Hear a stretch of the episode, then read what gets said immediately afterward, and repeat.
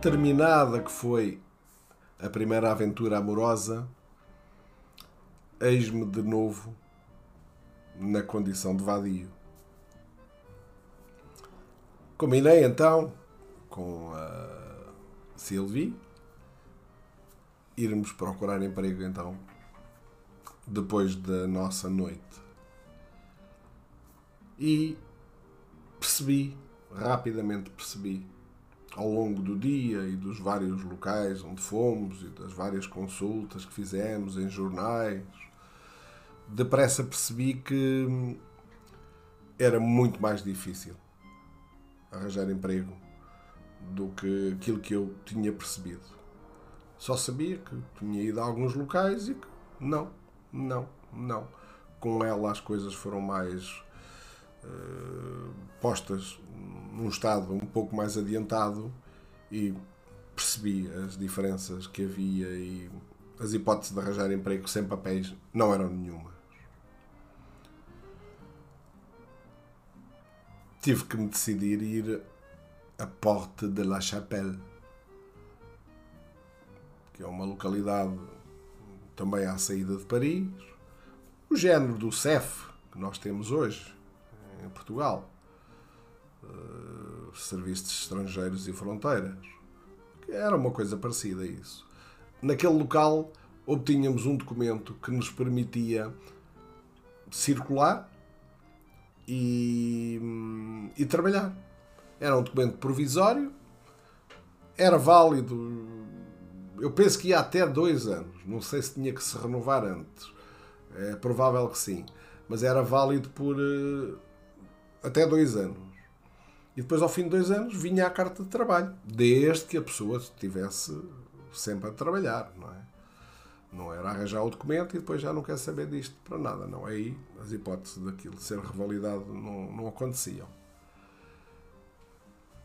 Ao fim de muitas horas, conseguimos uh, arranjar o, o, o, dito documento.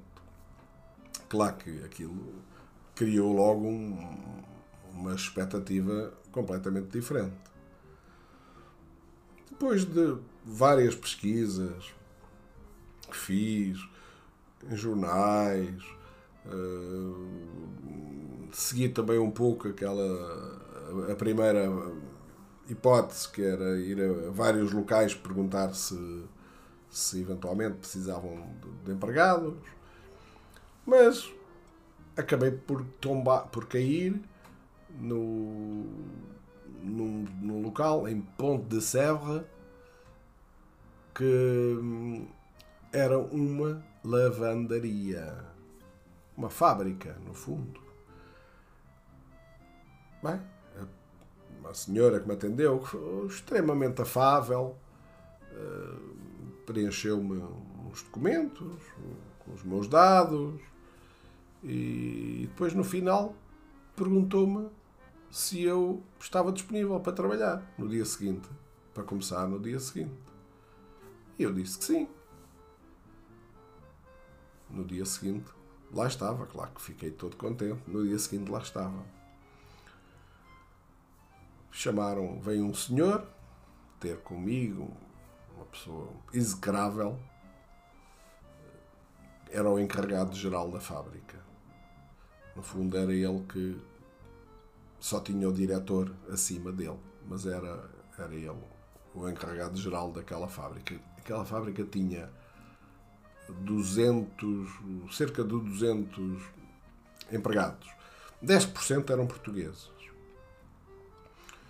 E então o senhor agarrou em mim, quase como disse: siga-me, com um ar, enfim, tirano, e levou-me a uma sala onde estavam 51 senhoras não as contei logo na altura, mas. Mas fiquei a conhecê-las muito bem, para saber que eram 51. E então, a minha secção, o meu trabalho, era então uma salinha que havia ao lado, quer dizer, 51 senhoras estavam numa sala, talvez aí com uns 200 metros quadrados, talvez. E a minha salinha era ao fundo e a minha sala tinha para aí uns 30 metros, talvez, não sei. Era pequena.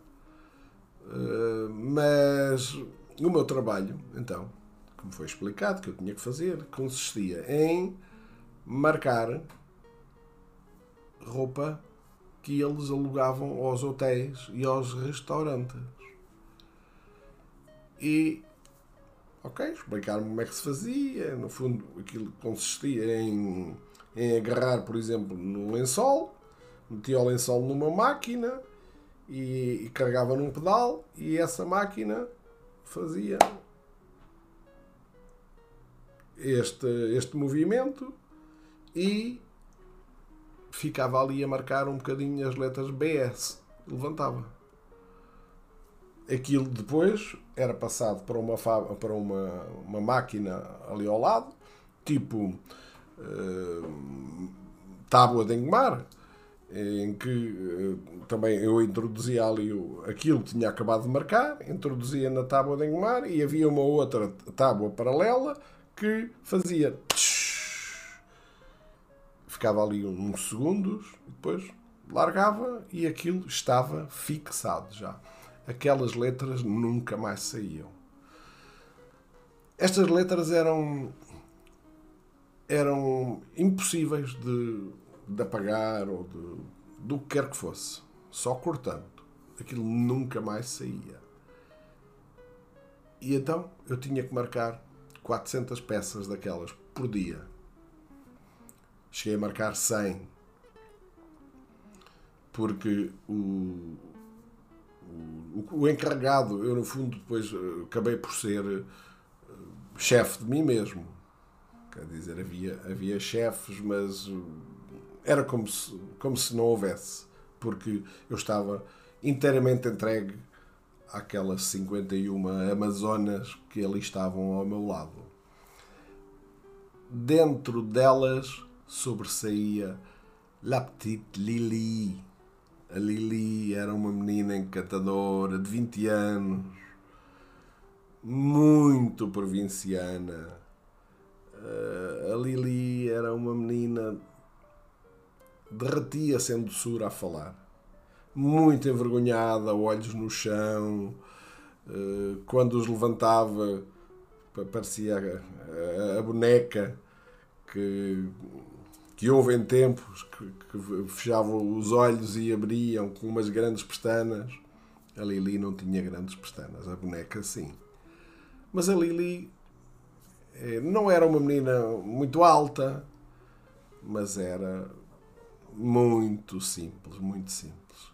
E a Lili apaixonou-se por mim. Todos os dias falávamos, mas eu nunca tive absolutamente nada com a Lili. Nunca. A Lili uh, falava, falava com muita doçura, a toda a hora me visitava, fazia-me perguntas. Quando, quando me encarava, uh, rapidamente baixava o olhar, como que envergonhada, a perguntar se eu precisava de algo. Uh, depois ficávamos ali dois ou três minutos a falar e ela regressava, porque às vezes vinha-me trazer um carrinho daqueles cheios de lençóis para eu gravar, ou cheios de roupões, ou de hum, toalhas, ou do que quer que fosse. Porque esta empresa uh, dedicava-se então ao aluguer de, de, de roupa para hotéis e restaurantes. Havia um contrato em que eles todos os dias lá iam pôr roupa. Nos restaurantes punham, levavam as toalhas de mesa e os guardanapos e mais qualquer coisa que houvesse. E nos hotéis já era um pouco mais complexo, porque já metia roupões, já metia lençóis, já metia hum, edredons, acho que não havia edredons naquela altura. Não me lembro. Mas eram mais coisas, tudo aquilo que num hotel tem, cada hóspede que sai, no dia seguinte toda aquela roupa vai tudo para lavar. Essa roupa depois, lá no, no na lavandaria, era introduzida em, em, sacos de rede, que depois levavam um alfinete mais ou menos assim deste tamanho, eh, para aí que Pois, foi quase da palma da mão. E, do tamanho da palma da mão. E o, o, o alfinete ia passando por entre as malhas do, do, do saco e era, era fechado assim. E então era atirado para dentro das máquinas, máquinas enormes, talvez para aí com uns 4 metros de altura, com uma boca também muito grande, para onde eram atirados aqueles sacos, entravam para ali não sei quantos sacos, mas entravam muitos sacos. E, portanto, esse trabalho já não era nada comigo. Esse trabalho era da parte menos nobre, se é assim que lhe possamos chamar. O meu lado era, era mais um, um pequeno paraíso.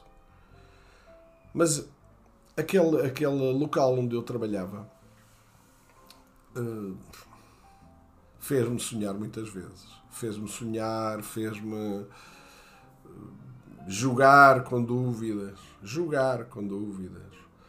Uh, eu não sabia bem para onde é que para onde é que me havia de virar. Uh, havia ali coisas extremamente complicadas de, de dizer e de explicar.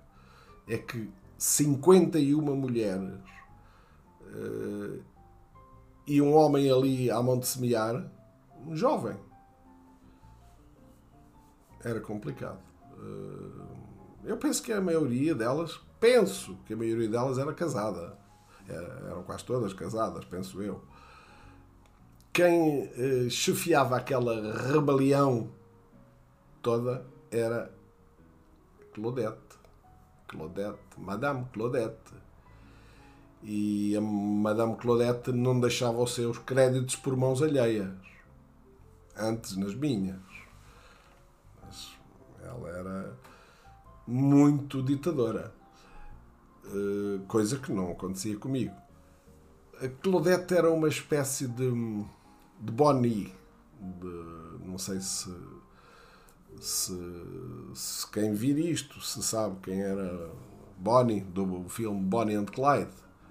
Era a Bonnie Parker.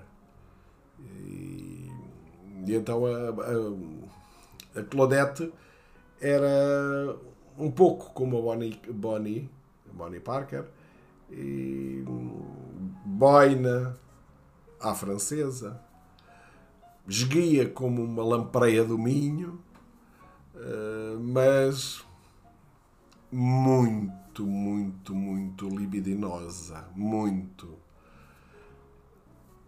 A Petite Lily, à vista da, da Claudette, não tinha, não tinha qualquer hipótese.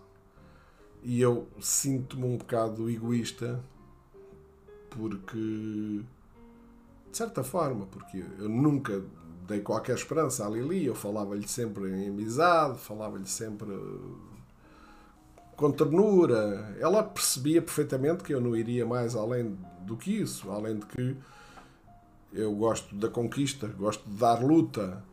Na,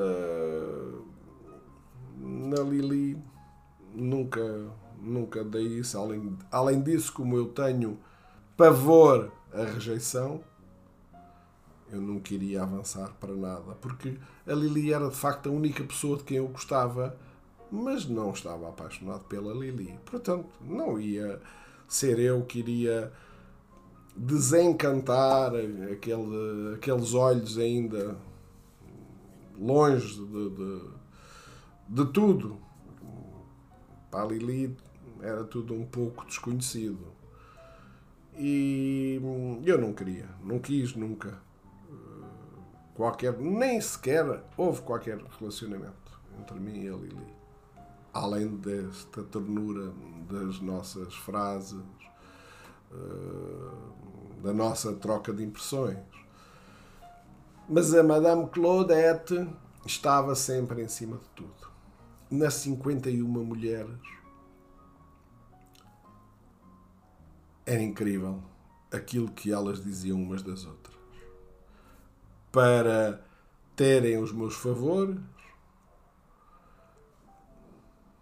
Não dá para explicar. Não vou sequer entrar por aí. Mas é terrível. Trabalhar com mulheres é muito terrível. entre elas, porque eu dou-me bem com qualquer pessoa. Tanto me dou bem com as mulheres como com os homens. Acho que os homens são mais puros, menos egoístas, talvez, entre eles, do que as mulheres. As mulheres, epá, eu adoro as mulheres, custa-me dizer isto, mas as mulheres é incrível. 51 mulher a trabalhar ali e eh, muitas delas com um fito comum eh, foi complicado.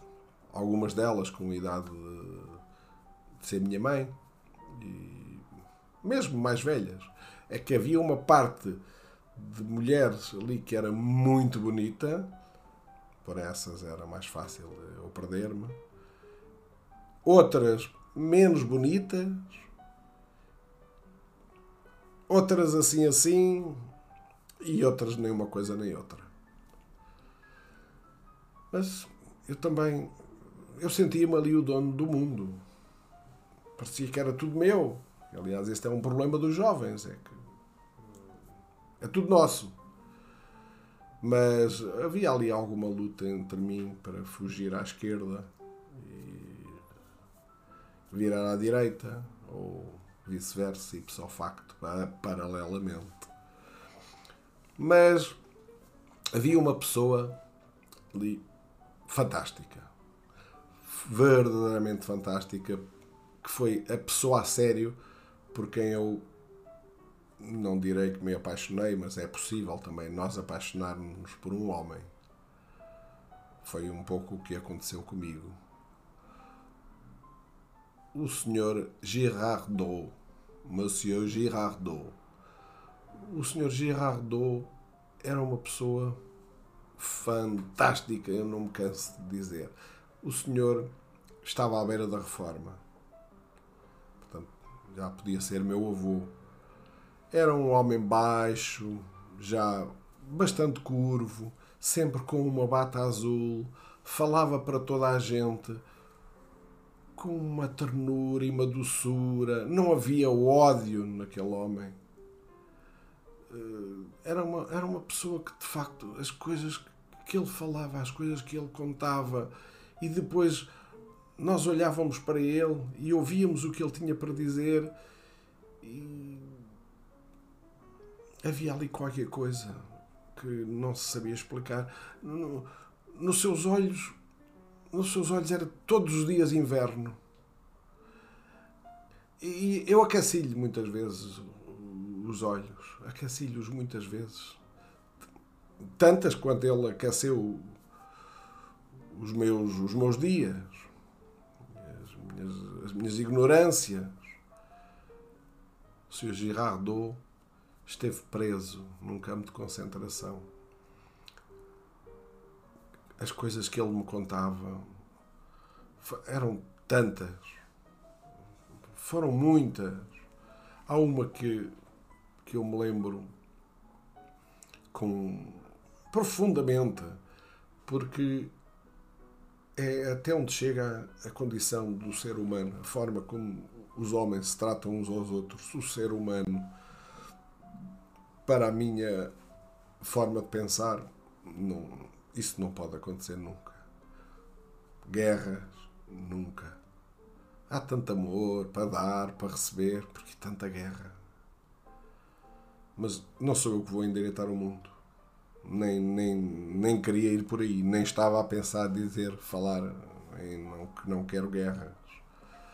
Mas o Sr. Girardot contou-me um dia que ele não morreu lá porque Deus esqueceu-se dele. Mas ele sobreviveu. Como é que uma figura tão franzina, por aquilo que ele me dizia eh, já antes, quando ele tinha estado preso, ele era magro e ele parece que não mudou muito, ele continuava uma pessoa esquelética. E o Sr. Gerardo então disse-me que um dia, um dia não, eh, era normal, uma vez por semana, era dado a, todos os prisioneiros era dado um, um bocado de tocinho.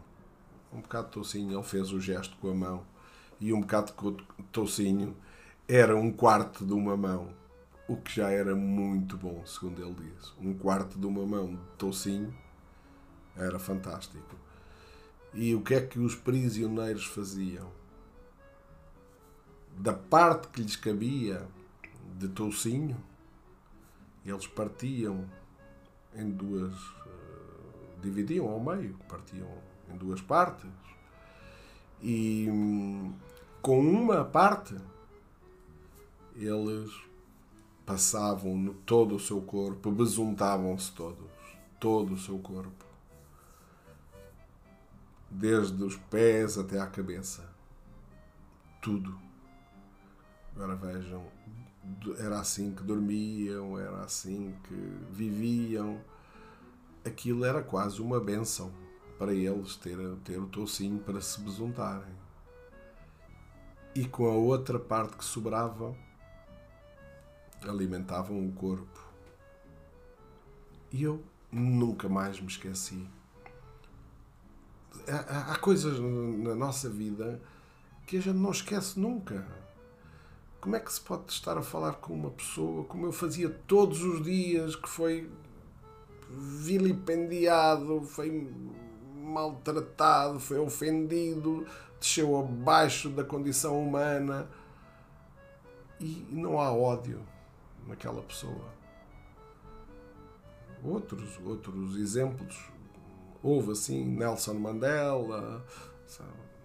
Houve, houve, vários. Nelson Mandela é aquele mais. mais que eu.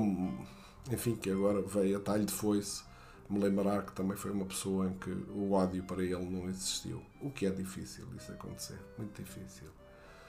Mas então, o Sr. Gerardo era, era o pai que eu não tinha ali.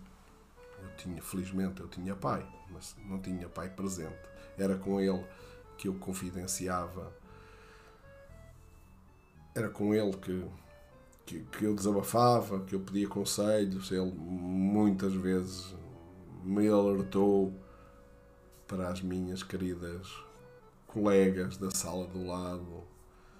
Tem cuidado com esta, tem cuidado com aquela olha que aqui se fores por aí, depois se calhar a seguir vais ter isto assim assim, porque essa pessoa é assim assado. Uh, e então eu andava ali um bocado a serpentear uh, pelos lençóis a fugir uh, do que não queria. Tudo o que eu queria era só paz. Não queria muito mais Queria amor, como é evidente, mas hum, eu ia dizer uma coisa que. ia dizer que, que, que era esquisito. Eu não era esquisito. Não é essa a palavra correta. É, tinha a ver com, com, com a rejeição. Eu não queria nunca tomar iniciativa. Nunca. Porque dizerem-me que não para mim era muito mal, por isso eu não pedia a ninguém para dançar. Era preciso ter a certeza que queriam dançar comigo. Eu não avançava muito quando tinha que avançar, deixava as coisas rolarem por si, o que tivesse que acontecer acontecia. Não fui nunca abusador e também não queria. Eu filo algumas vezes também, infelizmente, fui. Uh, fiz algumas coisas que provavelmente não devia ter feito.